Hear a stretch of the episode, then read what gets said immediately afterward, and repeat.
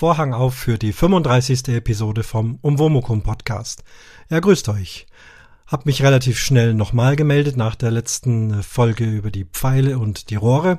Dementsprechend kamen auch noch keine Kommentare und so kann es heute also direkt gleich losgehen mit dem Thema und zwar das Thema Interview.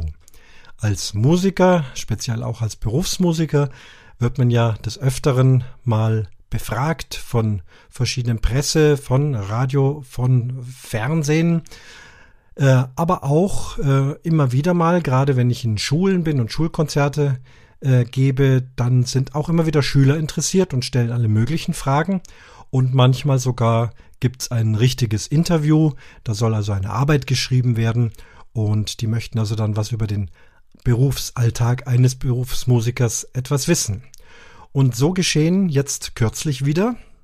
Mich erreicht ein E-Mail von Sarah und Maria aus Ingolstadt, zwei Schülerinnen, Gymnasium, neunte Klasse, die eben wieder mal ein äh, Referat zu halten haben und das zu zweit gestalten dürfen.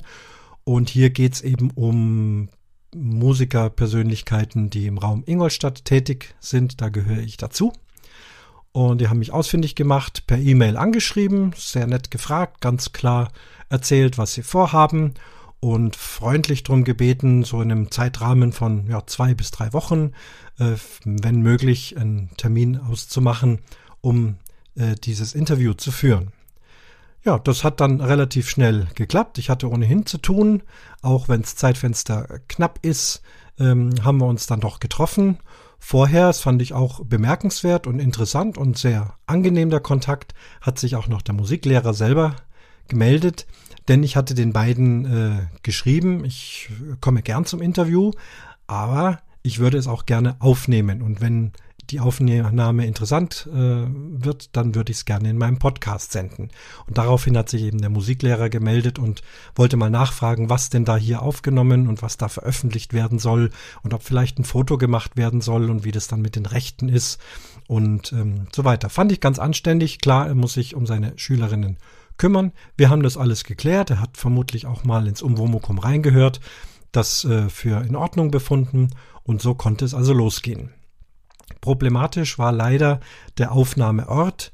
Äh, ich hatte nicht viel Zeit, war auch mit Zug und Bus unterwegs und so war es für mich also nur möglich, mich irgendwo in der Ingolstädter Innenstadt zu treffen und mir ist dann auch nichts Besseres eingefallen, als sich bei einem ja international tätigen Burgerbrater zu treffen im ersten Stock. Da ist meistens sitzen da nicht viele, denn draußen irgendwo äh, ist mir zu viel Wind und in anderen Cafés, da ist es eigentlich eher noch lauter. Und so haben wir uns da getroffen. Die beiden waren auch perfekt pünktlich, hatten auch schon alles hergerichtet, hatten schon einen Platz rausgesucht. War also wirklich eine angenehme ähm, Geschichte, äh, guter Anfang, dass das alles so reibungslos geklappt hat. Wir sind da hochgegangen, hab mein Zoom in die Mitte gestellt, kurze Testaufnahme. Und dann hatten die beiden eben einen großen Katalog an Fragen vor sich und dann ging es auch schon los. Ähm, sehr gut war übrigens auch, dass sie mir angeboten hatten, die Fragen vorher zu schicken. Da habe ich aber nicht mehr nachgehakt. Ich denke, äh, dass ich die Fragen in, äh, in aller Regel kenne, weil, weil ich schon öfters gemacht habe und habe mich dann also deswegen überraschen lassen.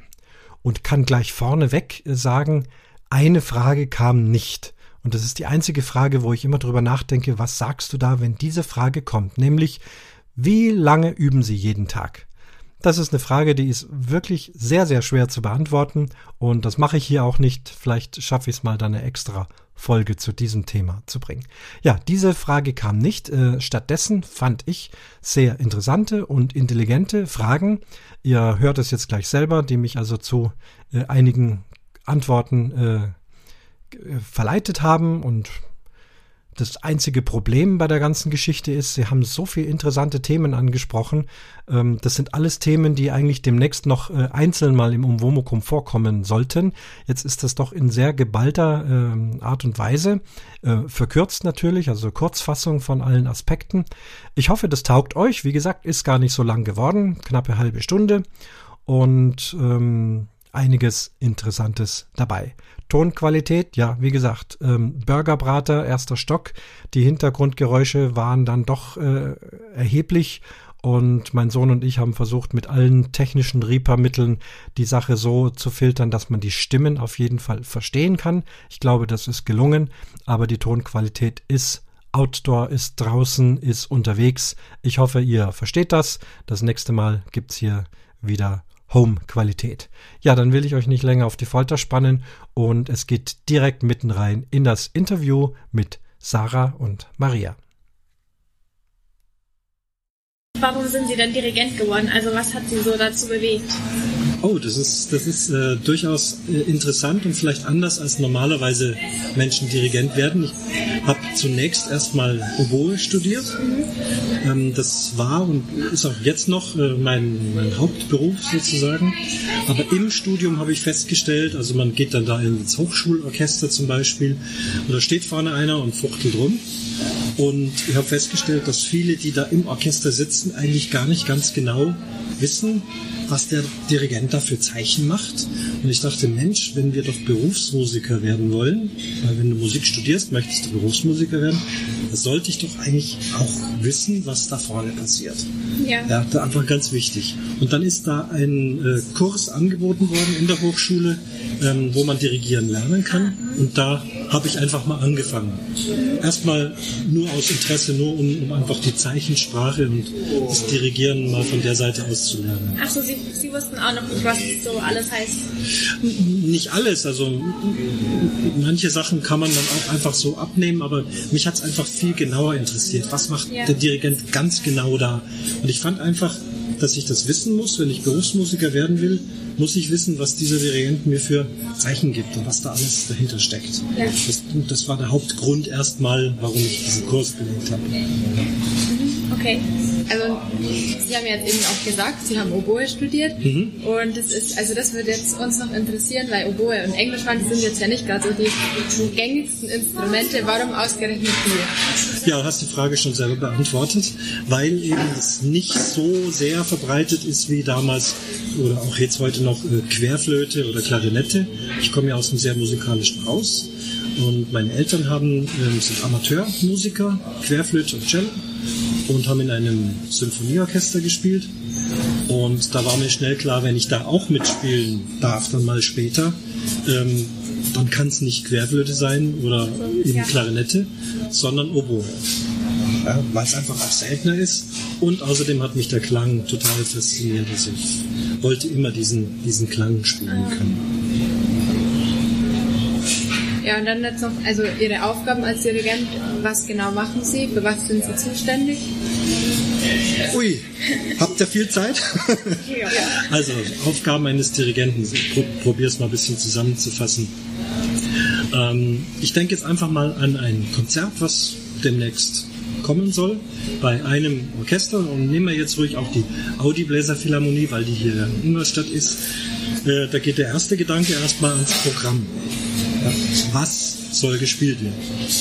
Und auch das kann ich vorwegnehmen, das ist, finde ich, der schwierigste Teil überhaupt von dem ganzen Prozess, von der Idee, Konzert bis, bis zum Konzert. Überlegen, was für Stücke spielt man?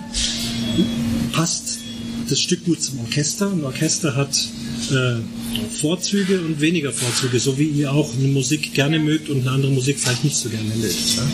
Also da muss man schon mal überlegen. Äh, dann auch vom Schwierigkeitsgrad, zumindest wenn es um ein Amateurorchester geht, wie bei Audi. Beim Berufsorchester brauche ich das nicht, da kann ich spielen, was ich will. Die können alles. Ja? Bei Amateuren muss man ein bisschen. Also das Programm erstellen ist wirklich eine schwierige Geschichte und gehört zu den Aufgaben des Dirigenten. Ganz klar. So, dann ist das Programm erstellt. Äh, dann muss man die Proben planen, muss gucken, wie viele Proben habe ich zur Verfügung äh, und wie teile ich das ein, was für Schwierigkeiten gibt es vorher. Also das ist dann auch, äh, ich muss es ja zuerst mal studieren. Ich muss die Partituren anschauen, ich muss da reingucken, ähm, wie funktionieren die Stücke, auch wie dirigiere ich, muss auch wirklich üben, so wie einer Klavier übt. Also auch schwierige Stellen, nicht die ganze Zeit.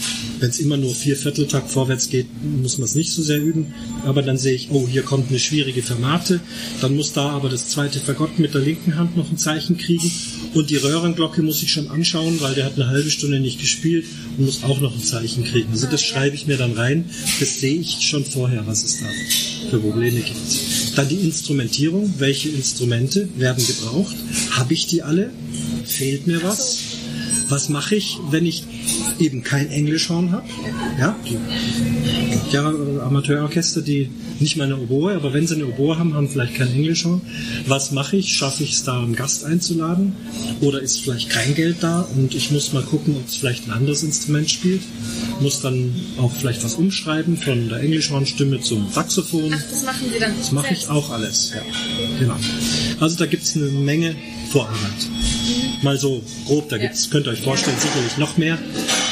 Dann habe ich studiert, dann eben. So, jetzt kommt die Probenarbeit, jetzt gucke ich, ähm, wie studiere ich das ein, wie viele Proben habe ich zur Verfügung, wo könnten die Schwierigkeiten sein, wo muss ich mehr üben, wo muss ich weniger üben, Ja.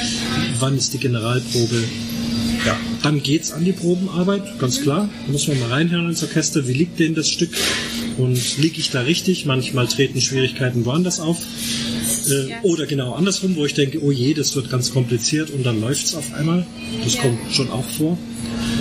Und dann muss man eben die Probenarbeit bis zum Konzert gut timen. Das ist auch schwierig. Auch im Amateurorchester läuft immer die Uhr. Ich kann nicht einfach so lang proben, wie ich Lust habe Ja. und wie es vielleicht auch notwendig ist. Und das ist auch wieder eine riesige Schwierigkeit im Proben. Ich muss manchmal auch bei den Profis über Stellen drüber gehen, obwohl da dann noch irgendwas nicht ganz so ist, wie ich es haben möchte oder vielleicht so ein kleiner Fehler. Aber ich habe einfach nicht die Zeit. Es kommen noch Stellen, die viel, viel schwieriger sind, Ja. wo ich erstmal die richten muss. Also es ist immer ein Kompromiss.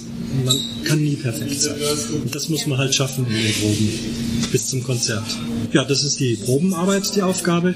Ja, dann kommt das Konzert. Dort nochmal mit Konzentration, einem guten Gesicht dem Orchester gegenüber, einem guten Gesicht dem Publikum gegenüber. Das Konzert eben konzentriert und gut dirigieren, präsentieren. Auch wenn es Schwierigkeiten gibt, keep smiling. Ja, ganz wichtig. Ja, das sind ganz grob die Aufgaben des Dirigenten. Okay, und ähm, weil Sie sind ja auch äh, da Dirigent beim Bundespolizeiorchester äh. Genau. und ähm, da sind Sie ja äh, der Stellvertretende. Was haben Sie da so für Aufgaben? Also äh, vertreten Sie einfach nur oder Wir sind dort zwei Dirigenten. Natürlich haben wir da einen, einen Chefdirigent, der eben die großen Konzerte vorbereitet und so weiter. Da spiele ich dann Oboe, erste Oboe. Meistens eben auch sehr anspruchsvolle Stücke. Ähm, aber ein Dirigent kann auch mal entweder ausfallen oder einfach auch in seinem eigenen Konzertplan sagen, da und da an dem Wochenende äh, ist er nicht verfügbar, wenn man das vorher schon weiß. Dann übernehme ich eben das Konzert, mache das Programm. Ähm, dann haben wir dann eine Oboe weniger, weil ich dann nicht spiele. Suche das Programm so aus, dass ich dann mit dem anderen oboisten Kollegen äh, noch zurechtkomme. Also eben kein großes Englischhorn-Solo oder irgend sowas. Also da vertrete ich dann eben oder übernehme Konzerte. Ähm, dann haben wir dort eine ganze Menge Kammermusik. Heute Vormittag haben wir Bläserkammermusikproben gehabt. Da brauchen wir jetzt keinen Dirigent. Das leite ich dann sozusagen von der Oboe aus. Also da muss man auch einige schwierige Stellen dirigieren, aber vom, vom Sitzplatz aus. Also da, wo ich nicht spiele und was weiß ich, zwei Hörner, zwei Klarinetten einen komplizierten Übergang haben, äh, da dirigiert man mal dann dazwischen, damit es einfach den anderen klarer ist und dann eben spielen. Ja. ja, und wie war jetzt Ihr Weg zum Audi-Orchester? Also wie sind Sie denn dazu gekommen, dass Sie jetzt Chefdirigent von der Audi Bläser Philharmonie sind? Ja, wie so oft ein bisschen eine Art äh, Zufall. Ich hatte ähm, eine Musikerin vom, von der Audi Bläser Philharmonie kennengelernt bei irgendeinem Konzert, ich weiß gar nicht mehr welches Orchester, wo ich als, als Gastspieler eingeladen war und diese Musikerin war auch als Gastspielerin eingeladen und wir haben uns unterhalten und gesagt, Mensch, ja toll, spielst schön und so weiter, wie man sich halt so unterhält. Wo spielst du denn? Ja, Audi Bläser Philharmonie und ich hatte den Namen schon mal gehört, aber konnte mir noch nicht so recht was drunter vorstellen. Und die hat mir das dann erklärt, äh, dass es das gibt und was die eben so machen. Ähm, damit war es dann erstmal erledigt und ein paar Wochen später ähm, hatten die eben einen Dirigent gesucht Und dadurch, dass wir uns da kennengelernt hatten, so. äh, haben die mich dann angerufen und gefragt, ob ich nicht ah. auch Interesse hätte, da vorzudirigieren. Da müssen ja dann, haben sich ja viele Kandidaten beworben, ich weiß nicht wie viele, aber zehn waren es bestimmt. Und da wird man dann eingeladen und äh, macht so eine halbe Probe, eine Stunde oder eineinhalb mit vorgegebenen Stücken probt eben mit dem Orchester und guckt dann eben beiderseitig, ob man irgendwie zusammenkommt. Und, und das hat dann auch geklappt. Ah, ja. Ja. Und wie wird das aber ausgewählt? Ähm, sagt ja das Orchester, ja, okay, den wollen wir oder ja, sicher. Das Orchester äh, berät sich. Das ist beim Dirigieren ähm, auch nicht ganz einfach, weil das ging über viele Wochen. Also wenn man ein Vorspiel macht, äh, da können dann ruhig mal sieben oder acht Leute, jeder spielt fünf Minuten vor und man versucht dann den Westen zu nehmen beim Instrument. Aber beim Dirigent, da reichen fünf Minuten nicht. Da muss man eben eigentlich eine komplette Probe machen. Also über Wochen hin immer wieder Proben mit allen möglichen Kandidaten. Und dann wird eben wahrscheinlich schon mal vorbesprochen, ausgewählt, diskutiert. Es gibt bestimmt auch heiße Diskussionen, weil die Meinungen immer ja. unterschiedlich sind. Aber letztlich ist das Orchester dann eben zu einer Entscheidung gekommen. Wie kann ich euch gar nicht sagen, weil ich war ja nicht dabei. Habe eben dann den Anruf des, des Managers bekommen, dass man sich mit großer Mehrheit offensichtlich äh, für mich entschieden hat. Und so haben wir dann angefangen. Und ich selber entscheide ja auch, äh, ist das ein Orchester, mit dem ja. ich arbeiten möchte? Oder gibt es da, ist das ein Leistungsstand, den ich nicht akzeptieren will? Und dann hätte ich auch sagen können, nee, das passt mir nicht. Aber dem war nicht so. Ich fand es sehr interessant, die Aufgabe. Und so ist es halt das heute auch noch. Gut. Und wie wählen Sie Ihre Musiker aus? Also jetzt im Orchester, wenn da jetzt jemand Neues dazukommt? Ja, da gibt es also wieder die, nehmen wir die Audi-Bläser-Philharmonie, da ist es etwas anders wie im Berufsorchester. Ähm, dort ist ja wichtig, dass die Spieler möglichst auch bei Audi beschäftigt sind, weil es ein Mitarbeiterorchester ist. Das kostet auch viel Geld. Die Audi investiert darin, möchte aber, dass dann möglichst eigene Mitarbeiter mitspielen. Ja. Ähm, so, die melden sich dann beim Manager, sagen, ich hätte Lust, ich spiele Flöte, Klarinette, Saxophon, Kontrabass, egal was.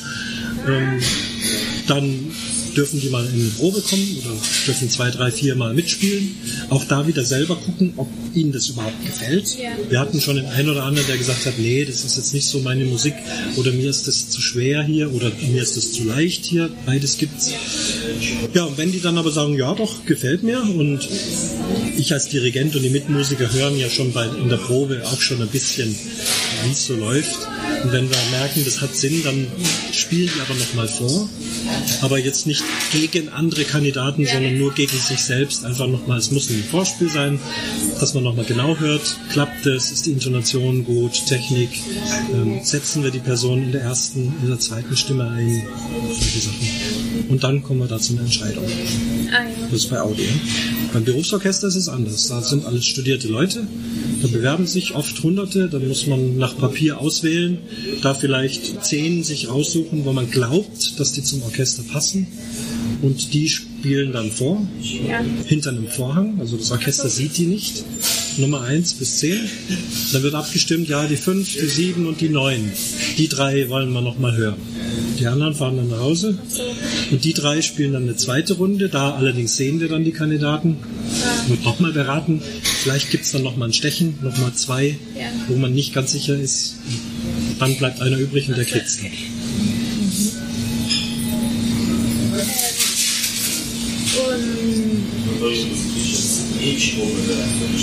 Achso, haben Sie ein bestimmtes Vorbild, äh, zum Beispiel jetzt beim Dirigieren oder auch beim ähm, Instrumentspielen? Ähm, Vorbilder sicher, einzelne nicht. Ich bin jetzt auch länger schon im Beruf, man geht dann irgendwann seinen Weg. Also, aber wenn ich mal zurückdenke, so als, als Student, da war im Dirigentenbereich mit Sicherheit Leonard Bernstein äh, ein Vorbild, ein Dirigent, den ich, den ich sehr mochte.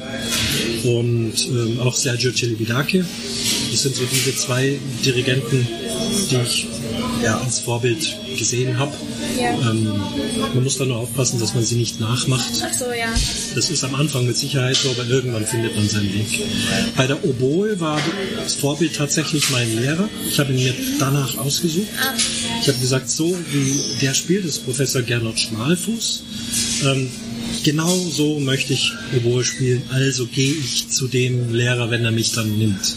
Ach so, Sie kannten ihn schon davor? Ich kannte ihn schon davor, ja, von, von Schallplatten, sogar mal live gehört und verschiedene andere. In München gab es ja mehrere Möglichkeiten, zu Professoren zu gehen. Es gab ja damals äh, das Konservatorium und die Musikhochschule.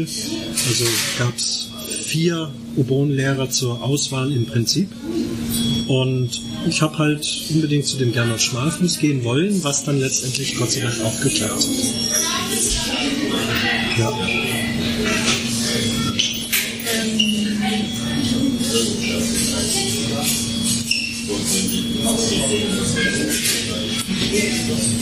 Ja, also, äh, wenn, also wir machen zurzeit in Musik, wir besprechen zurzeit verschiedene Partituren, also zum Beispiel jetzt auch die Moldau oder so. Aha. Und wir stellen uns das ziemlich schwer vor, so viele Stimmen gleichzeitig im Überblick zu haben und dann verschiedene Einsätze zu geben. Wie machen Sie das? Wie stellen Sie sich darauf ein?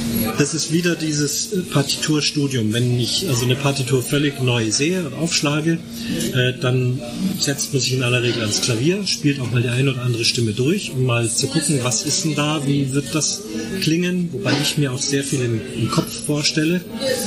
Ähm, und dann filter ich die wichtigen Sachen raus, wie du sagst, einen gewissen Einsatz. Es ist ja nicht so, dass ich beim Dirigieren permanent, wie viele Zeilen sind es unterschiedlich, 15, 20 Zeilen, ich muss ja nicht gleichzeitig alle diese Noten lesen in dem Moment. Die Noten lesen ja die Musiker, die es spielen. Das ist eher wie so ein, so ein großes Bild. Ich sehe, hier spielen viele Streicher zum Beispiel, hier kommt plötzlich ein Flötensolo, alle anderen hören auf und hier drüben kommt jetzt ein Fagott-Einsatz und da muss ich vielleicht den Einsatz geben, weil der lange Pause hatte und das rhythmisch schwierig ist. Das markiere ich mir dann auch, da dem einen Einsatz geben. Was für Noten da ganz genau stehen, muss ich beim Dirigieren nicht mehr wissen und auch nicht lesen. Kann ich auch nicht, ist viel, Ja. viel zu weit weg. Beim Partiturstudium vorher schon, da sage ich, ach, was spielt denn das Fagott da? Guck mal mal an oder setze mich mal ans Klavier. Ach ja, ist ja interessant, geht von F-Moll nach C-Dur. Ah, okay, so ist das. Ja, das macht man beim Stu- Partiturstudium. Auch wenn man dann in der Probe äh, das dann hört. F-Moll, C, ey, er hat C-Moll gespielt, ist doch C-Dur. Äh, stopp, falsch. Ne? Das muss ich ja wissen. Ach so, das können Sie auch so raushören. Ja, Auch wenn alle zusammenspielen. Ja, ja, ja. Aber auch nur dann, wenn ich vorher die Partitur gut genug Ja. studiert habe, wenn ich einfach weiß, wie muss es klingen oder vor allem, wenn ich es auch harmonisch studiert habe. Ich äh, will jetzt auch nicht behaupten, dass ich jeden einzelnen Ton da raushöre, ob Ja. die, die das richtig spielt. Wenn ich aber, wie ich es gerade gesagt habe, weiß, wir sind jetzt gerade in F-Moll und dann kommt ein Fagott-Solo in C-Dur und der spielt dann ein S statt ein E, das höre ich sofort, ah, ups, das, der spielt Moll, kann nicht sein, ne? stopp. Was ist denn da? Gegebenenfalls nehme ich dann mittlerweile Brille und gucke nochmal genau nach, äh, ah, so und so. Ne? Ja, okay. Und also, wie schaffen Sie das denn da, den Überblick zu behalten? Weil, ähm, wie gesagt, wo wir das ähm, gelesen haben und ähm, von uns ist keiner aus der Klasse da mitgekommen. Ja. Also rein beim, beim Mitlesen. auch, Ja, ja, genau. Ja, da muss man nicht rauskommen oder so. beim Mitlesen auch vielleicht eine gewisse Taktik sich ähm, überlegen. Ja. Ähm, manchmal muss ich auch sehr genau in der Partitur mitlesen, weil vielleicht nicht ganz klar ist, wann dann dieser komische Rhythmus endet. Und ihr habt es vielleicht selber gesehen, da spielt eine Instrumentengruppe und plötzlich haben die tausende von Pausen. Nur noch Pausen, Ja. Pausen, Pausen. Und ich kann ja dann, also Pausen zählen als Dirigent tue ich jetzt nicht, die Musiker Ja. schon. Ähm, ich suche mir dann vielleicht eine Stimme, die, die durchgeht. Vielleicht macht die Pauke die ganze Zeit irgendwas, was man ganz gut verfolgen kann. Ja. Oder, oder der, der Bass. Oder es spielt die ganze Zeit eine Klarinette ein Solo. Oder die Geige, egal was. Versuche also da aber das auch wieder vorher im Studium zu wissen, oh, jetzt verfolge ich mal hier oben Klarinette und die anderen Sachen gehen von alleine. Ich muss nicht immer überall sein. Ich muss wissen, wo ich wichtig bin, auch fürs Orchester. Und da habe ich meinen Fahrplan und wenn ich es mir nicht merken kann, zeichne ich es mir ein in die Partitur. Ich schreibe dann rein oben Bass. Ganz oben hin, weil ich vielleicht gerade die Flöte, ist so ganz oben, die Flöte verfolgt habe, weiß aber jetzt, habe festgestellt, jetzt muss ich nach dem Bass gucken. Erstens, weil der durchläuft oder weil vielleicht da unten im Schlagzeug was Wichtiges kommt und die stehen in der Nähe vom Bass. Schreibe ich mir das hin, Bass, und dann gehen die Augen runter gucken da unten weiter, oben überhaupt nicht. Die spielen das schon allein. Also das ist so die Taktik okay. vom Lesen. Und ist es für Sie schwer? Also, weil Sie spielen jetzt ja Oboe und Englisch schon und das sind jetzt eher die höheren Instrumente und dann auch noch Holzblasinstrumente. Ist es dann für Sie schwer, das einzuschätzen? Wie zum Beispiel dann eine Tuba oder Euphonium eine Stimme spielen wird oder ob das für Sie schwierig sein wird? Ist für mich nicht, also die Tatsache, dass Oboe spielt, ähm, ist da kein Problem. Ich habe ja schon eine umfassende Dirigentenausbildung. Das heißt, ich muss eigentlich über alle Instrumente Bescheid wissen, ihre Besonderheiten, ihre Schwierigkeiten, muss die Schlüssel lesen können, Bassschlüssel eh klar vom Klavier spielen, kommt aber auch mal ein Tenor oder ein Altschlüssel dabei, wenn man mit Streichern zu tun hat, ja, Bratschenschlüssel, solche Sachen. Ähm, das muss man lesen können und äh, ich kenne die Schwierigkeiten einer Tuba und eines Euphoniums im Groben genauso wie bei jedem anderen Instrument. Bei der Oboe kenne ich es natürlich sehr intensiv, das ist klar. Aber man muss als Dirigent alle Instrumente nicht spielen können, aber wissen, äh, wo gibt es Schwierigkeiten, was ist die Besonderheit äh, und wie könnte man vielleicht das eine oder andere Problem auch lösen. Äh, und wie oft proben Sie jetzt zum Beispiel vor einem Konzert oder so? Ja, wieder unterschiedlich. Ja. Audi Bläser Philharmonie probt ungefähr ein halbes Jahr für ein großes Konzert. Wir sind ja alles Amateure.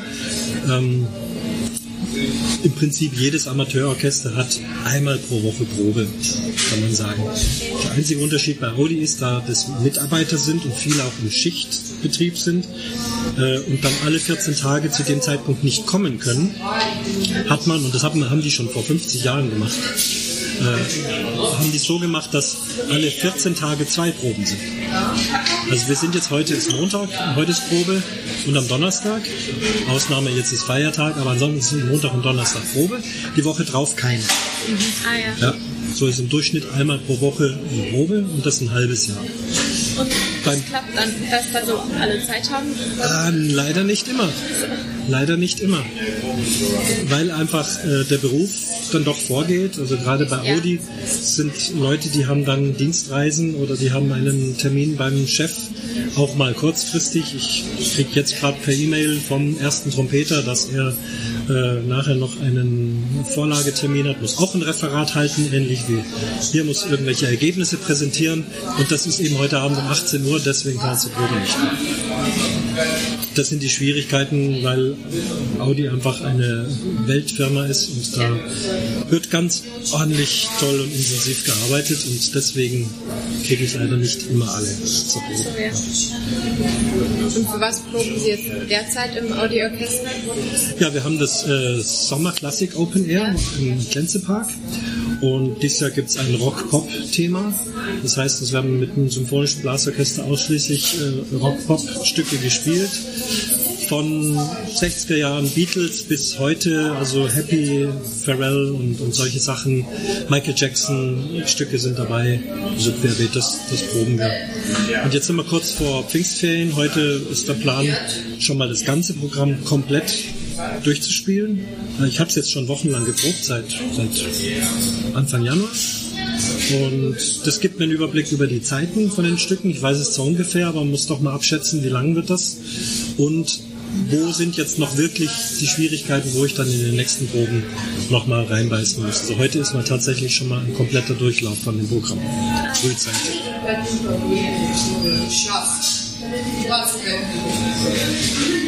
Also als Dirigent sind Sie ja eigentlich immer so alleine. Also weil alle Musiker, die sind dann 50, 60 Leute. Wenn da jetzt vielleicht einer mal einen falschen Ton spielt, ist ja, fällt vielleicht nicht so auf. Aber wenn Sie jetzt einen Fehler machen, also ist Ihnen das schon mal passiert, dass Sie schon so gravierende Fehler mal beim Dirigieren gemacht haben? Im Konzert Gott sei Dank noch nicht. In der Probe kommt es durchaus vor, kann man gerne zugeben. Ähm, gravierender Fehler heißt, dass das Orchester dann auch tatsächlich falsch spielt, dadurch, dass ich falsch dirigiere. Es gibt auch kleine Fehler im Dirigieren, die äh, nicht gleich aufs Orchester abfärben, Gott sei Dank. Ja. Ähm, weil keiner ist perfekt. Aber es gibt schon mal, dass man völlig daneben liegt und dann gibt's tatsächlich großes Chaos. Ich freue mich dann immer drüber, weil äh, das heißt, die gucken also auch raus und der Dirigent ist tatsächlich für etwas notwendig, weil wenn die nicht falsch spielen würden, dann würde ich mir als Dirigent Gedanken machen. Ja. ja. Dann könnte man sagen, ach, die spielen alle so allein vor sich hin ja. und ist eh wurscht, was du da vorne machst. Nee, tatsächlich, wenn ich einen, wie du sagst, gravierenden Fehler mache, was könnte das sein? Ich, das weiß ich, dirigiere einen Takt zu wenig. Ja. ja oder, oder falsche Taktart. Es ist ein Dreivierteltakt und eigentlich ist Viervierteltakt. Kommt schon vor. Und dann gibt's Durcheinander. Ja, es ist ja Probe, dann brechen wir ab. Und also ich gehöre zu denen, der dann gern sagt, sorry, mein Fehler, äh, müssen wir nochmal machen. Andere Dirigenten schieben es dann gern auf die Posaunen oder auf die Flöten. Finde ich einfach unfair. Aber ich bin selber Orchestermusiker. Ich finde, man kann ruhig sagen, nee, war mein Fehler, macht euch keine Gedanken, wir machen es einfach. Dafür üben wir.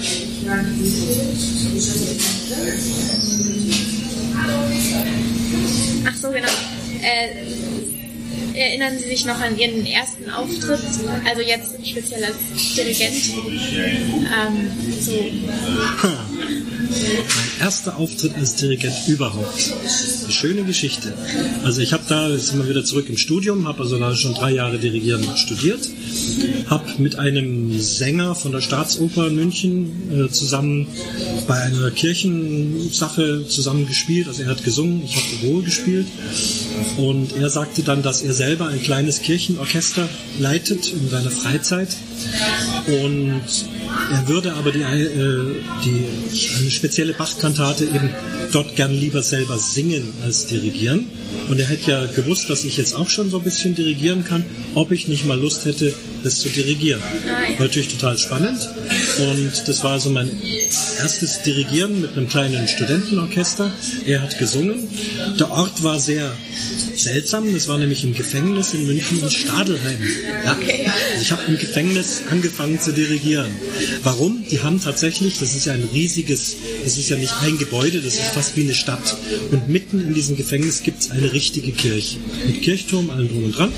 Und da hat der eben äh, von seiner eigenen Kirche aus, so einmal im Monat gab es dann Gottesdienst mit Kirchenmusik. Deswegen war das da im Gefängnis. Also das war doppelt spannend, weil ich war auch noch nie im Gefängnis. Ja, eben nur aus beruflichen Gründen und auch nur das eine Mal. Und sie haben mich auch wieder rausgelassen, wie ihr seht. Ähm, sind Sie oder waren Sie ähm, so sehr nervös vor Auftritten? Also es geht Gott sei Dank.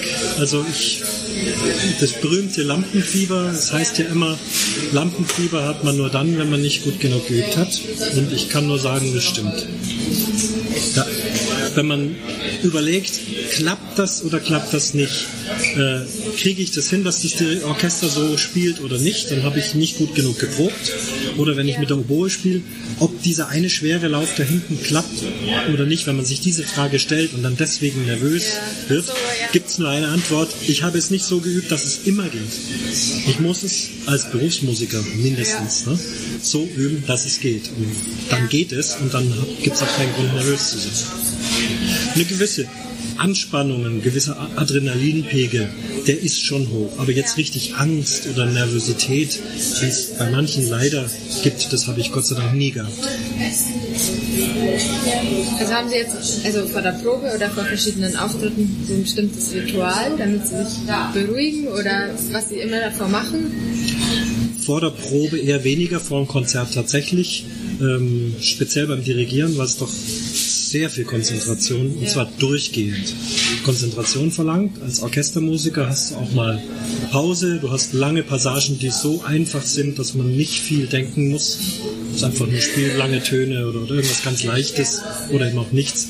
Als Dirigent gibt es das eigentlich so gut wie gar nicht. Du musst immer parat sein. Ich atme ruhig, ich ähm, mache ein paar ähm, Dirigierübungen, Schwerpunktübungen, die Arme fallen lassen, äh, locker sein, schauen, dass man den Schwung wirklich, also sich wirklich wie beim Sport warm dirigieren, quasi locker werden, entspannen. Das, das mache ich vor dem Konzert und konzentrieren.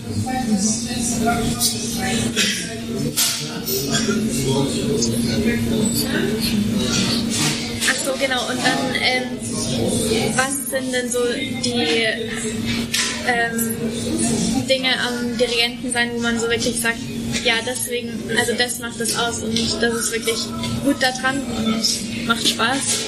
Ähm,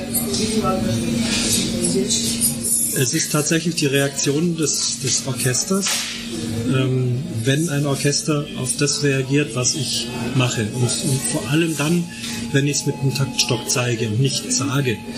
Es ist mir am liebsten, ich zeige es. Du musst nicht so viel reden, musst nicht sagen, du musst lauter spielen, du musst leiser spielen, du musst schneller und du musst langsamer, sondern wenn ich das zeige und wenn das zurückkommt, das ist, das ist wirklich toll, weil das Orchester ist ja wie ein Musikinstrument.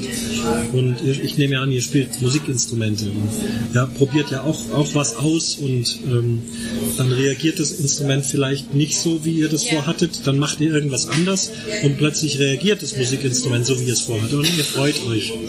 Und genau so ist es beim Dirigieren. Wenn einfach aus dem Orchester das rauskommt, was ich vorher schon im Kopf hatte, dann ist das also eine große Freude. Ja. ja. Und ähm, dann noch so die ne negativen Aspekte ähm, daran. Ja, genau dasselbe, wenn eben das Orchester nicht so reagiert, ja. ähm, wo man immer dann fragen muss, warum reagieren sie nicht, kann ja auch wieder an mir liegen. Ich habe es ja. einfach nicht deutlich genug gezeigt. Und jetzt muss man immer fragen. Naja, da war gleich gerade ein Leben, Nebenmusik. Na gut, da müssen, müssen wir mit leben. Sollen sie, sollen sie machen, man wird es trotzdem verstehen. Äh, wo war ich hängen geblieben? Negativ. Ähm, richtig ärgern tue ich mich, wenn Orchestermusiker irgendwas ja, nicht reagieren oder falsch spielen, was nicht hätte sein müssen. Wenn einer einen kleinen Fehler macht, das ist und es passiert, dann bin ich nicht ärgerlich. Wenn die Musik weiter gut läuft, ist das prima. Aber Leute, die also sozusagen ignorant drin sitzen und sich um nichts kümmern und dann die Sache kaputt machen, das ist etwas, was mich ärgert. Ja. ja. Äh, also zu den Stücken nochmal. Suchen Sie das jetzt ähm, selbst aus? Also nur Sie oder mit dem Orchester zusammen? Oder? Okay, wieder zwei Varianten. Äh, beim Audi-Orchester gibt es meistens eine Grundidee, ähm, was wir spielen wollen. Jetzt Rock, Pop ja. oder Thema Österreich oder Thema Sterne oder egal was. Ja. Und äh, dann mache ich eine ganze Menge Vorschläge, was, mhm. was es gibt. Ähm, auch Musiker vom Orchester machen Vorschläge. Dann sammeln wir das alles, dann setzen wir uns zusammen mit denen, die Zeit und Lust haben. Ja. Das sind dann oft so acht oder zehn Leute, mhm. weil es ja ein Amateurorchester ist und da ist es ja nicht nur wichtig, das Publikum ja. zufriedenzustellen, sondern eben auch die Spieler, die drin sitzen, die sollen Spaß haben an den Stücken, ja. wenn möglich. Gelingt nicht bei jedem Stück, mit jeder Person, aber deswegen entscheiden die mit und ich bin da auch sehr dankbar drüber, weil wenn die Spaß an der Musik haben, ist es für mich auch einfacher. Ja. Im Berufsorchester, also in München, ähm, gut, da spricht man auch schon mal drüber, ja, man könnte mal dies machen, man könnte mal jenes machen, aber im Prinzip setzt man sich hin, schreibt das Programm und dann wird es gespielt. Da gibt es also keine langen Diskussionen drüber. Ähm, stört Sie das manchmal, dass Ihre, also Ihre Arbeit ist ja dann oft abends, also wenn Sie dann abends Konzerte haben oder so, also stört Sie das oder das am ganzen Wochenende, dass Sie dann, dann nicht viel Freizeit haben? Das muss man wissen, schon bevor man Musik studiert, ob man das mag oder nicht. Das wusste ich auch. Ich bin in Vorträge gegangen, wie ist denn der Beruf Musiker? Da wurden also ähnliche Sachen gefragt und erklärt, wie ihr es jetzt fragt. Und das ist klar, als Musiker, egal welche Musik, ob Opern, Symphonie oder auch Pop-Rock-Musik, ist klar. Abends und am Wochenende. Dafür hast du natürlich aber wann anders frei. Also Freizeit habe ich ja. genauso viel wie jeder andere Mensch auch. Nur halt nicht immer am Wochenende, mhm. sondern auch mal am Dienstag und am Mittwoch. Komplett frei. Ist schwierig, wenn man jetzt so Vereinsarbeit und sowas machen möchte. Also es war für mich immer schwierig, in irgendwelche Sportvereine zu gehen, weil die machen eben am Wochenende ihr Turnier oder ihre Sitzungen oder sonst was. Man muss also da schon ein bisschen individuell sein. Aber wir sind jetzt hier in Bayern, ich weiß nicht, ob ihr Skifahren geht zum Beispiel. Es ist grandios, Dienstag und Mittwoch Skifahren zu gehen und nicht Samstag und am Lift anstehen oder Motorrad fahren oder egal was. Also ich ziehe dann da einfach die Vorteile raus. Das hat auch was. Dass man dann sagen kann, ja, ich habe jetzt mal unter der Woche frei oder mal vormittags frei, muss erst am Nachmittag los, kann mal ausschlafen, kann mal irgendwas zu Hause machen oder so. Also das ist aber von Anfang an schon so. Meine Familie kennt das auch von Anfang an schon so und das ist normal und meistens kein Problem. Also Sie haben so einen ähm, Stundenplan, der sich immer verschiebt? Genau. Ah, okay. ja. Also weil unser Thema ist ja ähm, das Kulturleben im Bereich Musik in Ingolstadt. Und was genau verbinden Sie jetzt mit diesem Begriff? Ja, Ingolstadt liegt vor den Toren von München. München, Weltstadt, Kultur ohne Ende, würde ich mal sagen, auf höchstem Niveau. Und ich finde es äh, sehr bemerkenswert, wie viel schöne Kultur es in Ingolstadt gibt, obwohl die Großstadt so nah ist. Ich kenne das aus anderen Städten, ähnlichen Städten, wo das nicht so ist. Da ist einfach tote Hose, weil man sagt, ja, wir brauchen ja nur nach München fahren oder nach Hamburg oder was auch immer. Und da brauchen wir das hier nicht. Ich finde, dass in Ingolstadt außergewöhnlich viel schöne und gute Kultur stattfindet. Und deswegen finde ich es auch so interessant, nach Ingolstadt zu kommen. In dem Fall mein Part ist eben Audi Bläser Philharmonie. Ja. Aber ich kriege natürlich auch mit, was sonst läuft in allen Bereichen, auch im Pop, Rock, Jazz-Bereich. Äh, da gibt's Festivals, da gibt's natürlich die normalen Konzerte. Es tut sich ganz viel mit Chören. Äh, die Schulen machen viel. Äh, also ist von meiner Erfahrung her schon was außergewöhnlich Gutes, was man hier ja. in Ingolstadt hat. Das kann ich sagen. Okay. Äh, ja, dann war's. Also das okay. war unsere abschließende Frage. Genau. Ja. Dann danke, dass Sie sich die Zeit genommen haben. Ja, sehr gerne. Ich hoffe, es klappt. Ich hoffe, ihr könnt äh, ordentlich was äh, berichten. Ich glaube schon, ja. Und äh, ich hoffe auch, dass unsere Aufnahme hier was wird und dann seid ihr auch im Internet zu hören. Weltweit. okay. Ja, soweit also dieses Interview. Ähm, ich habe den beiden dann auch die Tonspur zur Verfügung gestellt. Dann mussten sie also nicht die ganze Zeit mitschreiben. Das war bestimmt ein Vorteil, weil dann konnten sie sich ein bisschen auf die Fragen und auch auf die Antworten äh, konzentrieren. Und jetzt möchte ich nicht in den ihre Haut stecken, denn das Referat soll zehn Minuten sein. Ähm, ihr wisst, ich habe mich jetzt auch schon kurz gefasst, aber es war doch eine ganze Menge an Informationen drin und ich bin mal gespannt, ob es bei den zehn Minuten geblieben ist. Hoffe, dass ich da eine Rückmeldung kriege, hoffe, dass die beiden auch diesen Podcast hören und hier den Schluss noch. Daher nochmal schöne Grüße an euch beide, Sarah und Maria und meldet euch mal, wenn es dann soweit gewesen ist, ähm, vielleicht schreibt einen kleinen Kommentar oder nehmt auch was auf. Ja, wir Podcaster haben ja immer gerne Audiokommentare. Also es wäre ganz toll, wenn ihr da was reinsprechen könntet, mir das dann schickt und dann würde ich das auch in einer der nächsten Folgen dann veröffentlichen, wie denn jetzt euer Referat geworden ist. Ja, und damit schließt sich der Vorhang zur 35. Episode vom Umwomukum Podcast.